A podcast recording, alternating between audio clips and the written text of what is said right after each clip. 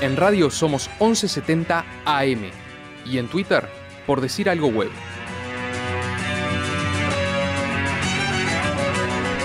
Cuando yo jugaba al fútbol hace más de 20 años en la Patagonia, el referí era el verdadero protagonista del partido.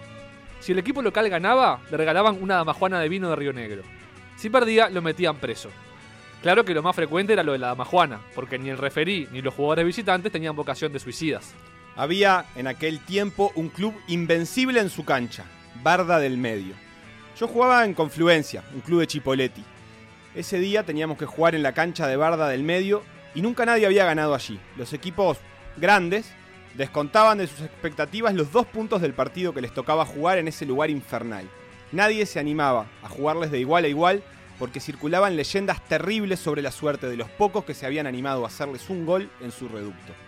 El referí llegaba temprano, almorzaba gratis y luego expulsaba al mejor de los visitantes y cobraba un penal antes de que pasara la primera hora. Después iba a buscar la dama Juana de vino y en una de esas, si la cosa había terminado en goleada, se quedaba para el baile. El referí Gallardo Pérez, hombre severo y de pésima vista, vino al vestuario a confirmar que todo estuviera en orden y a decirnos que no intentáramos hacernos los vivos con el equipo local. Le faltaban dos dientes y hablaba a tropezones, confundiendo lo que decía con lo que quería decir. Le dijimos, y éramos sinceros, que todo estaba bien y que tratara a cambio de que no nos arruinaran las piernas. Pero ese día, por desgracia, estaban sin puntería y sin suerte. Gallardo Pérez expulsó a dos de los nuestros y les dio dos penales. El primero salió por encima del travesaño, el segundo dio en un poste. Ese día, como dijo en voz alta el propio referí, no le hacían un gol ni al arco iris. El escándalo se precipitó a 5 o 6 minutos del final. El fraco Ramalo, cansado de que lo trataran de maricón, rechazó una pelota muy alta y yo piqué detrás de Giovanelli, que retrocedía arrastrando los talones. Sentí lo que debe ser el silencio helado de los patíbulos. Después, como quien desafía al mundo, le pegué fuerte, de punta, y fui a festejar. No sé si el referí Gallardo Pérez alcanzó a convalidar el gol, porque era tanta la gente que invadía la cancha y empezaba a pegarnos que todo se volvió de pronto muy confuso. Nos llevaron a la comisaría.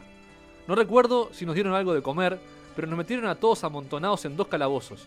Y al referir Gallardo Pérez, que parecía un pollo deshuesado, hubo que atenderlo por hematomas, calambres y un ataque de asma. Cuando se despertó, Gallardo Pérez me reconoció y me preguntó cómo me llamaba. Seguía en calzoncillos, pero tenía el silbato colgando del cuello como una medalla. No se cruce más en mi vida, me dijo. Y la saliva le asomaba entre las comisuras de los labios. Si lo vuelvo a encontrar en una cancha lo voy a arruinar, se lo aseguro. ¿Cobró el gol? Le pregunté. Claro que lo cobré, dijo, indignado y parecía que iba a ahogarse. ¿Por quién me toma? Usted es un pendejo fanfarrón, pero eso fue un golazo y yo soy un tipo derecho. Gracias, le dije, y le tendí la mano. No me hizo caso y se señaló los dos dientes que le faltaban. Este es un fragmento del cuento Gallardo Pérez, referí, de Osvaldo Soriano, que sirve como introducción, como hicimos hace un par de viernes, para charlar con un juez. Ya hablamos con alguien del fútbol y ahora vamos a recibir a Valentina Dorrego con mucho placer para hablar de básquetbol. Bienvenida Valentina, gracias por venir. Eh, muchas gracias a ustedes. Buenas tardes a todos. Valentina, la primera pregunta que le hemos hecho a los jueces es ¿por qué sos jueza en tu caso?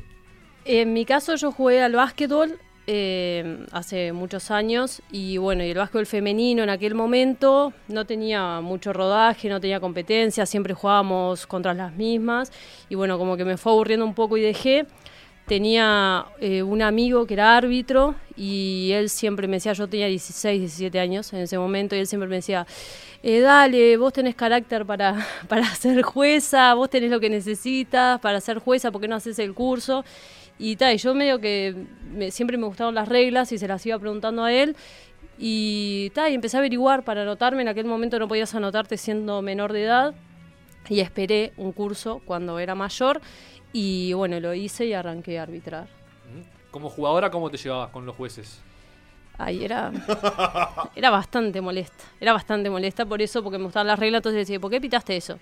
¿Y por qué pitaste el otro? Y me explicás, era bastante, bastante molesta. ¿Y, como jugadora cómo jugabas? Técnicamente. Y, me iba bien, me iba bien, me iba bien. Em, una vez me fui de un plantel porque me sacaron la titularidad y uh. me fui. Rebelde. y me fui y el entrenador me decía, esto es un equipo. Y yo decía, nada, a mí no me puedes sacar. Tipo, era, era medio insoportable, sí. Y si te acordás de tus inicios, ¿qué es más difícil? ¿Esos partidos de, de arranque, capaz que con poca gente, con, simplemente con padres?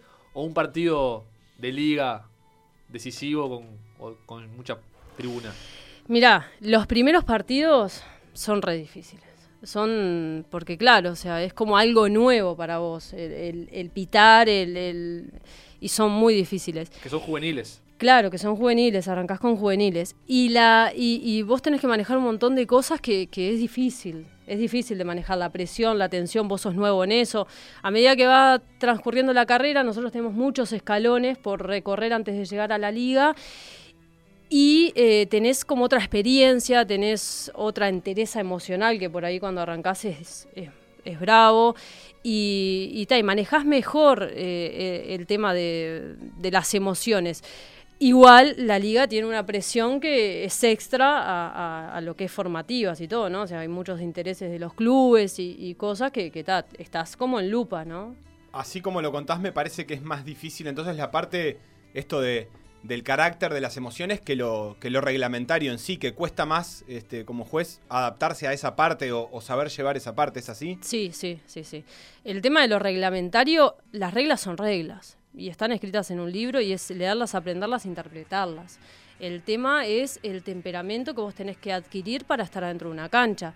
Es difícil, es difícil que te estén puteando, es difícil que te estén hostigando todo el tiempo. O sea, eh, alguien lo dijo y yo siempre lo repito, los árbitros son el tercer equipo en cancha que no tienen hinchada. Entonces, eh, si vos pitás FAU, el que, al que se lo pitaste está contento, pero el otro no. Y siempre hay alguno que te está puteando por putearte, porque puede que sea FAU, puede que no, puede que ser que te hayas equivocado, pero por las dudas puteamos al árbitro.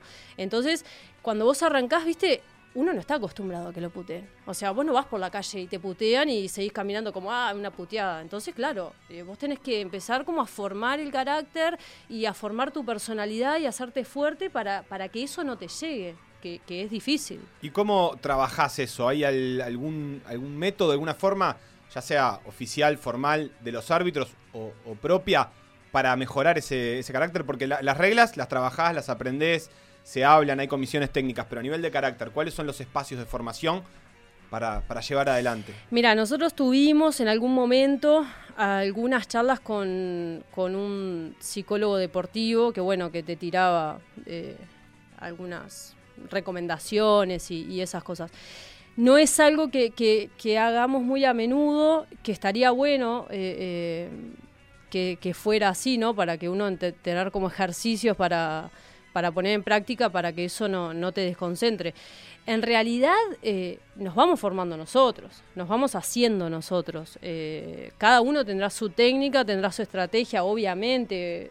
Quien ve básquetbol, básquetbol se da cuenta que este árbitro es más permeable a las puteadas, este no le importa nada. eh, digo, eso es, es cada uno y, no, no tenemos algo escrito que nos lleve. ¿Conoces algún árbitro árbitra que en el camino ese de juveniles a primera no haya aguantado, no haya bancado la toma y dejó? Sí, mira, yo hice. Hay muchos dejan. Hay muchos que dejan. eh, muchísimos que dejan. En realidad, los que seguimos somos, por ejemplo, de mi curso, eh, del 2008, somos dos que quedamos. Y éramos una, una cantidad. Eh, hay años, nosotros a los 25 años de carrera se hace una fiesta que la paga el gremio, claro, porque llegar a 25 años de carrera es. La boda de plata. es- La boda de plata. es un, es un recorrido.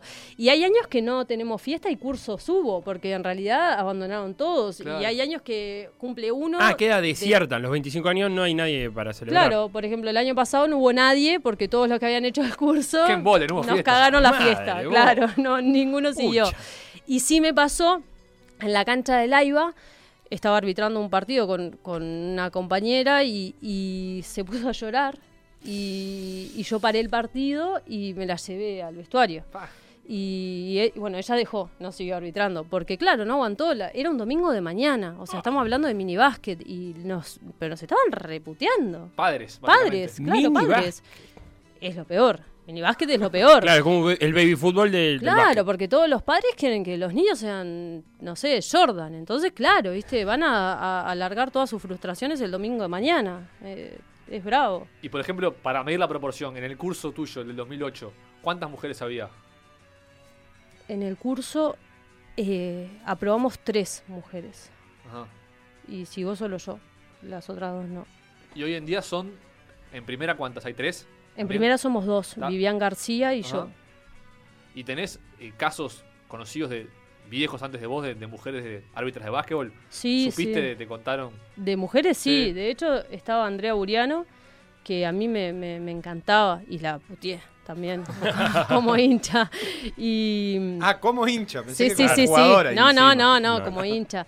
Y a mí siempre, me, yo la veía y me encantaba cómo arbitraba. Y ella, sí, igual hubo muchas otras juezas. Que yo recuerde y haya visto en cancha, eh, en primera, Andrea Buriano. Después había otras cuando yo empecé, pero no, no en primera. Y anteriores sé que también hay, eh, eh, Ana Zurra y, y otras, pero no, yo no las vi. Leíamos el cuento de, Soriano, donde el partido era en, en la cancha de Barda del medio. El cuento es más largo, pero básicamente trata de, de cómo los jugadores y los árbitros, bueno, tratan de que pase el momento, de bueno, de que termine. Eh, ¿Cuáles son las canchas acá? Que vos decís, bueno, ta, tengo que ir a arbitrar a la de Barda del medio, por favor que esto pase rápido. Ay, no Te pasa a decir, fa, Eh, pero por la presión del partido, o por la gente, o porque la tenés muy cerca, o porque capaz que en ese lado justo la tribuna siempre... Y por ejemplo, eh, la cancha de Verde y Rojo es una cancha que vos tenés a todos alrededor, cerquita, cerquita. En los cuatro lados aparte. En los cuatro lados aparte. O Sí. sea, eh, está muy cerquita. Y Verde y Rojo cuando juega de local lleva gente y, y- y mete en presión. pero pero no, no me ha pasado gran cosa ahí en la cancha de Verde y Rojo. Digo, pues es una cancha que las tenés a los hinchas muy cerquita, muy cerquita. Y aparte una, una gran diferencia con el fútbol es que justamente los tenés muy cerquita y escuchás todo lo que te dicen, obviamente. ¿O no? ¿Sabés que, que uno escucha más cuando te putean y hay poca gente Claro, que cuando claro. te putean y hay mucha gente? El Porque, grito aislado. claro, el grito aislado o el desubicado, viste que cuando se calla todo el mundo te queda puteando. Bueno, ese vos te das vuelta, lo identificás y decís, bueno, señor, vaya. Eh, pero cuando están, vos sabés que eso es, una, es un tema que yo con mis amigos hablo pila y me dice, pero te recontraputearon y vos no escuchaste nada. No escuchás. Primero porque tus concentraciones están en el partido, más si los partidos son importantes. Y aparte porque, claro, en el murmullo, en el ruido, en el grito, en la protesta, en el- vos no, no, no identificás el, el- o sea, la, la puteada aislada. Ahora sí, un domingo de tarde, cuando te putea el padre, lo, lo identificás que te dicen, ay, y después cuando te putean en la cancha verde y rojo no haces nada. Sí, pero capaz que no identifico tanto. Y es la cancha de verde y rojo, además. Claro. Estamos hablando de esto de, de- de insultos y de tratos. Eh, ¿Vos sentís que, que la hinchada hace una diferencia o es, te trata igual que cualquier otro juez a la hora de- de- del, del insulto? ¿O has vivido una situación diferente? ¿O es similar tu, tu, tu experiencia con la de los otros árbitros? Mira, yo creo que eh, desde que pisamos la cancha, las mujeres ya es distinto. Porque el hombre dice, ah, mira una mujer, y la mujer dice, ah, mira una mujer. Entonces la mujer se siente liberada para putearte, se ve que porque dice, "Esta- estamos en igualdad de condiciones, y, te- y- y la mujer insulta mucho más a, las, a los eh, árbitros mujeres que a los hombres. Y los hombres, la otra vez hace poquito uno me gritó, sos mujer y no te puedo ni putear. Eh, los hombres como que te tienen un poco más de respeto o, te- gritan alguna otra guasada que no tiene que ver con el arbitraje. Eh, pero sí, hay diferencia porque ya llama, lamentablemente todavía llamamos la atención cuando estamos en cancha. Claro, nosotros somos en primera como 40 árbitros y solo dos mujeres, o sea, todavía somos poquitas. Eh, pero abajo todavía hay mujeres y vienen empujando y bueno, esperemos dentro de unos años ser más. Y en el tema del vestuario, ¿cómo es cuando hay una terna mixta? El vestuario, hay canchas que tienen eh, vestuario para mujer y hombre, para árbitros, eh, mujer y hombre, ¿Sí? y la mayoría no. Entonces, yo lo que hago, por ejemplo, en los partidos de liga, cuando estoy, cuando nosotros llegamos 45, 50 minutos antes de la hora de fijado del partido, yo trato de llegar una hora, una hora y diez antes. Entonces llego, me cambio, y ya cuando llegan mis compañeros, yo ya estoy cambiada, salgo, ellos entran y se cambian. Eh, porque aparte yo soy medio que, que les hago despliegue, ¿viste? De fijador, peine, perfume, delineador. Entonces como que llegan y tienen invadido el vestuario y tal, les, les dejo lugar y me voy. Me interesa lo estético porque en el, pregunta, en el protocolo de los jueces de básquetbol, ¿hay algo de, de cierta estética? Porque ahora vos decís eso del delineador y eso, pero yo he visto también jueces que meten un gominazo asesino. Un engominado. El juez tiene que estar prolijo, ¿no? ¿Esa, es- ¿Esa es una regla? Y sí, no sé si es regla, no sé en dónde está escrito, Pero lo- el uso de fijador o gomina es para. Es, ¿Es estético o es de una cuestión técnica de que no te moleste el pelo, el Mm. sudor, eh, etcétera? Eso es más bien estético. El uso de la gomina y eso es más bien estético. para Hay muchos que no usan. No, Eh, Casi todos son pelados, estoy pensando. Después de básquetbol Hay mucho pelado. Hay mucho tiende pelado. a la alopecia. Pero, hay gomina, ¿eh? hay gomina. la hay gomina da, da algo de respeto también, ¿o no? La raya bien peinada, ¿eh? La raya Eh, bien porque te lleva a Castrilli automáticamente. Pero, no, porque la, Al- la estética cuidada da más respeto. No me ima- ima- ¿Te imaginas vos ahí uno que Mm. no anda medio despeinado? Cosas Bueno, los jueces, eh, los juristas ingleses usaban, viste, la peluca, que no es pero bien justamente Cada rulo en su lugar. Pero bueno, otra discusión. Volvamos. La indumentaria de los jueces, ¿es, es cómoda? Mucho No. zapato, ¿no? No. No es cómodo. Zapato, ¿no? Sí. No, no, zapato no, campeón, pero es pantalón de vestir lo que usamos. O sea, es como. ¿Por qué? ¿Hay una explicación de eso? En la ¿Por NBA qué? también, ¿eh? ¿No? Sí. El pantalón de ¿Por vestir. qué no es deportiva la, la, la, la vestimenta? No sé, aparte, aparte es, es pantalón de vestir y cinto. Yo no uso el cinto, yo soy, un- soy en eso soy rebelde como en otras cosas eh, y no uso el cinto porque me parece horrible. O sea, es como que no me, la estética me rompe. Championes con el cinto de vestir como que no me gusta, entonces no lo uso. Y me hice pantalón sin pasacinto para no poder ponerme cinto. Pero es pantalón de vestir y cinto. Es como, no sé, es como raro, es, Es como que no se hizo un estudio. En, otro, en, en el otro deporte me viene a la mente así de, de un juez bien vestido, es en el tenis, que los tipos van entrajados. Pero no se mueve. Pero están pero no se mueven, claro, están sentados, pero después. El, el juez, el de fútbol americano, El de fútbol americano es parecido al de la al de básquetbol, digamos. ¿no? Sí, Sí. pero Sí. igual eh, creo que es más deportivo. eh. No, mirá que son de vestir porque ¿Sí? muchos se traen de Estados Unidos los pantalones y son de vestir, son pantalones de vestir. Ah, Viste que ahora, bueno, como todo avanza, empiezan a hacer como pantalones de vestir con una tela un poco más deportiva y más liviana y esto y lo otro, pero son pantalones de vestir. Y yo voy a tirar la, la choluleada de la, de la Opa, entrevista. ¿Quién opa. es el juez más coqueto? Ay, qué lindo. Ay. básquetbol uruguayo. Ay, qué lindo. Coqueto, mm, ay, lo que pasa es que hay varios que son coquetos. Uf, se toman Hay su varios. tiempo, se toman su sí, tiempo. Sí, sí. Hay unos cuantos que son, son, son, son muy coquetos. Bien. Pero Sin dar nombre. Tirate, tirate un nombre. Para poder identificarlo en estas fechas, que- en estas fechas de liguilla. Eh, por ejemplo, así de los que más, más cosas llevan en el vestuario, por ejemplo, es Maxi Vázquez. listo. Usa, eh, tiene su, su- su- la camisa y esto, y el Hace un pantalón y, y el ejercicio antes de entrar a cancha y todas esas cosas. sí. Bien, bien. Max- bien. bien, te, Maxi, bien. Te llevo vuelta a los reglamentarios si podemos salir de la parte de caras Ah, este, ¿por Ur- qué? ¿Por Uruguay, pero si querés- Segmento caras. Hablábamos con Cristian Ferreira en este, en este ciclo de jueces la otra vez de que había reglas que particularmente lo complicaban a la hora, a la hora de pitar y de tomar decisiones. Él hablaba del fútbol.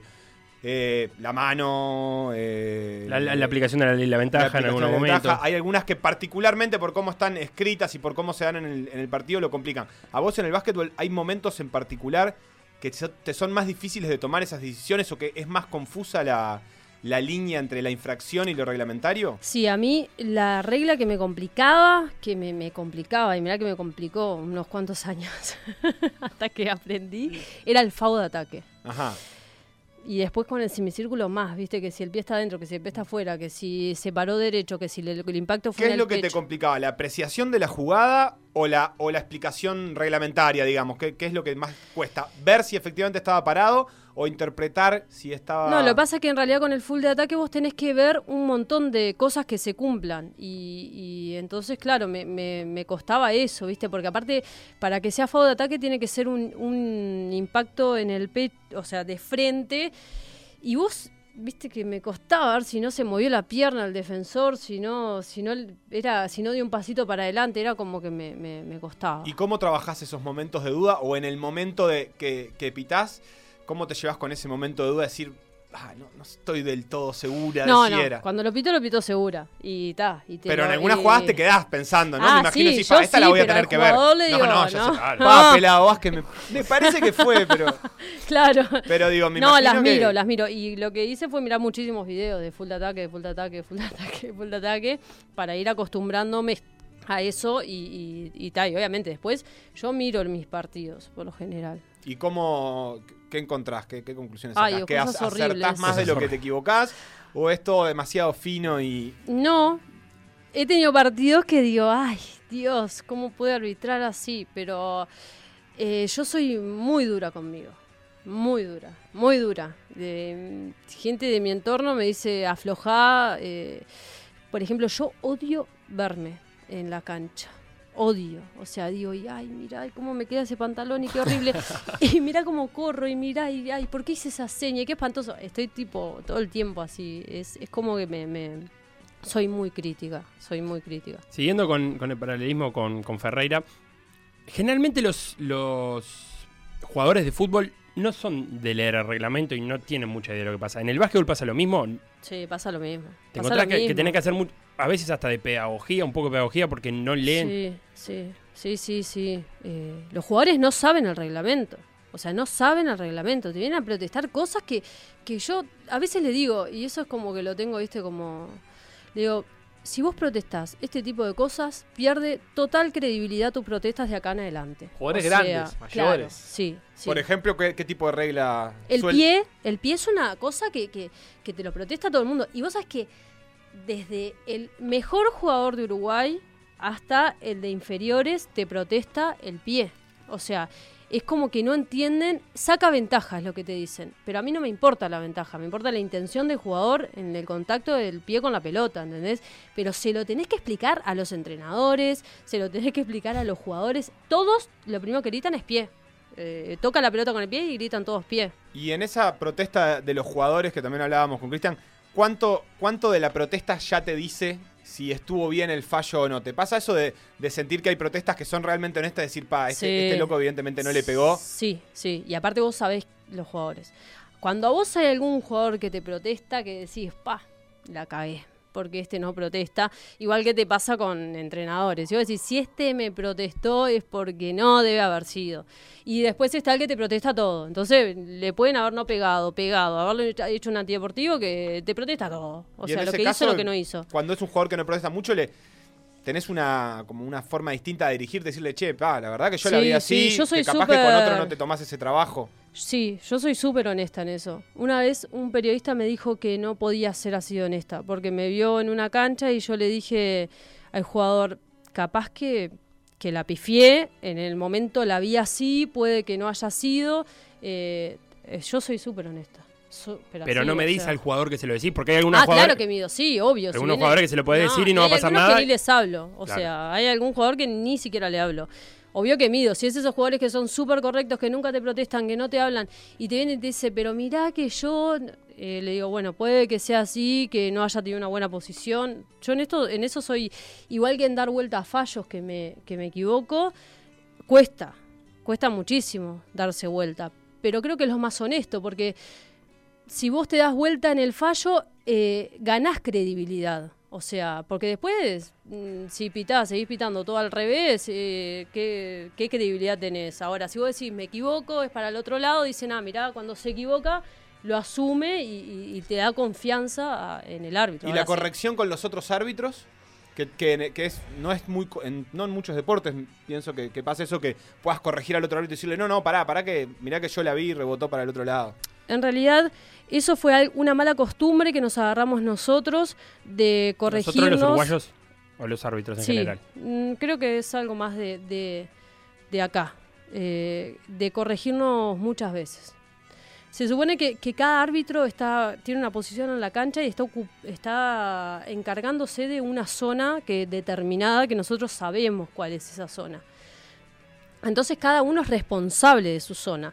Y, y se supone que somos un equipo que tenemos que tener confianza en el otro compañero que está adentro de la cancha con nosotros. Ni siquiera muchas veces tendríamos por qué estar mirando su zona. Claro. Entonces se había agarrado como una onda de, de corregir, corregir, corregir. En realidad está bien dar vuelta a fallos, pero si yo tengo una duda y te pido ayuda, se hace un meeting, pasó esto, pasó lo otro, la toca este, yo la vi claro, pero no, no está bueno que, que, que nos pitemos así, dar Sí, vuelta, dar vuelta. pasa mucho el, juez que sale corriendo, como eh, metiéndose en el partido y haciendo gestos Que- de. No, sí, no, sí, sí, y eso no está bueno porque el otro queda como un boludo. Claro, o sea, eh. Lo introdujiste en una de las, de las respuestas que estabas dando. ¿Sos de escuchar el periodismo especializado de, básquet? Eh, sí, antes se escuchaba más que ahora. ¿Y, y ellos cómo andan de conocimiento de reglamento? ¿Igual que los jugadores? Eh, hay algunos que, que saben más y otros que saben menos y algunos que no saben nada. Bien. O sea, hay de todo. Hay, hay algunos que, que sabían de hace 40 años. Y, y Y no siguen- apretaron F5. Y siguen, claro, y siguen criticando el arbitraje con esas reglas que son totalmente distintas. Y ha- hablabas hoy de los jugadores y de, de que son distintos. Prepa- cuando preparás los partidos, eh, ¿prestás especial atención a algunos jugador- a jugadores? Es decir, bueno, yo sé que este tipo siempre que, que va a tirar de tres va a buscar la forma de, de caerse para ver si saca un FAU. Siempre. Eh, siempre. Yo miro muchísimo básquetbol y creo que ha sido una de las cosas que me ha ayudado a, mejorar, ¿no? O sea, yo todo el tiempo estoy compitiendo contra mí y, y sé que tengo muchas cosas que tengo que mejorar. Y yo miro muchísimo básquetbol, pero muchísimo. O sea, todos los partidos de liga, miro algún partido. Si no estoy arbitrando, voy a una cancha y miro básquetbol y me fijo en las características de los jugadores. Y también tengo amigos, obviamente, que son árbitros eh, y, y, le- y, viste, le digo, porque tienen más experiencia y, la característica de algún otro jugador y, sí, la tengo en cuenta, porque eso obviamente vos entras con una ventaja a la cancha, a, a- arbitrarle sabiendo este hace esto, este, que a 10 desconocidos. Y también eh, en la charla prepartido, muchos primeros árbitros se toman el trabajo de decir, bueno, mira que este tiene la característica de cuando lleva la pelota, saca el brazo, o este agarra, o tené cuidado, porque en el rebote, o sea, como Sí. que hablamos. Vamos a cobrarle esto de primera porque si no nos lo va a hacer todo hacemos el la charla prepartido con los eh, protagonistas de- del juego. ¿Qué regla cambiarías del básquetbol si tuvieras la posibilidad de sentarte a redactar el reglamento? Ay, no sé. No sé. Ahora se cambió la de caminar, que está bueno. que- A ver, ¿cómo es la regla nueva? Porque así ya nos queda. No, porque ahora está el paso cero en el caminar. O sea, ahora es, como muy difícil que caminen. es, claro, o sea, es como casi, viste. O sea, lo que no pitábamos caminar, que era caminar, ahora no es caminar. Entonces Ahora pueden está- no pitarlo claro. con, con Y la zona también se cambió, que para mí era un- una regla que, que era como rara. eh, la zona se cambió y, y- y también para, para, me parece que para hacer un básquetbol más fluido. Eh, no sé, alguna regla cambiaría, de, pero es, es- son muy largas, de, de cuando hay un ataque que tirás al aro con menos de, de 24, pero más de 14, que no que el toque en el aro no te vuelva a 14, o sea, como que no te robe segundos el aro. Eso me parece como que está raro, pero bueno, hay, hay gente que estudia para cambiar las reglas. Bien, y la última, Valentina. Vimos que está designada por un partido la fecha que viene, la liguilla, el martes. ¿Cómo esperás las designaciones? ¿Cómo te tomás las designaciones? Ay, yo soy como. Estoy. Entro a la página y la reseteo. La reseteo, y Urubásquet o a la reseteo. FU? No, a la federación. Nosotros Ah. tenemos. Recibimos las designaciones por federación. Y. Ay, yo entro, pero mirá que en serio debo entrar unas 15 veces antes de que estén El las F5 a full. designaciones. es terrible. Sí. eh, yo soy nueva en la liga, o sea, este, este es mi segundo año de ¿Qué liga. edad tenés? 31. Y es mi segundo año de liga. Eh, entonces, claro, como que tengo mucha ansiedad por los partidos. Y, los espero como, a ver, seguiré en juego, seguiré en carrera, porque también nosotros estamos eh, También competís contra a nosotros un rendimiento. poco. No, y también a rendimiento. O sea, vos sabés que si te va mal, eh, no vas a seguir arbitrando o, o- o ya estamos entrando en, en definición de liga y vos te tenés que ganar al lugar. Entonces está, viste, como que voy viendo. Claro, son sigo, señales que te dan desde, desde la gente que designa a los árbitros también. Claro, sí, sí, obvio. Digo, ta, ahora estamos arbitrando todos y, y es bastante rotativo, pero digo, eh, está bueno el, el seguir estando porque eh, en el segundo año y siendo tantos árbitros es como, viste, que está, o sea, es- te, te vas ganando el lugar. Y tenés ilusión de estar en playoff, por ejemplo. Y sí, ilusión tengo de estar en playoff, pero digo, ta, me tiene que ir bien y, y aparte... Yo sé que hay árbitros que son eh, tienen mucho más capacidad que yo y no porque yo me tire abajo, sino por un tema de, de- de- de años en la categoría. O sea, eso es así. La, la experiencia te la da la cancha. Y, y uno no puede ser necio y desconocer eso. Muy bien. Valentina Dorrego, te agradecemos mucho por este rato. Suerte en todo lo que venga. Y bueno, a darle al F5. De bomba a ver cuándo nos toca. A partir A del lunes. Sí, bueno, muchas gracias a ustedes por la invitación y, y bueno, saludos para todos.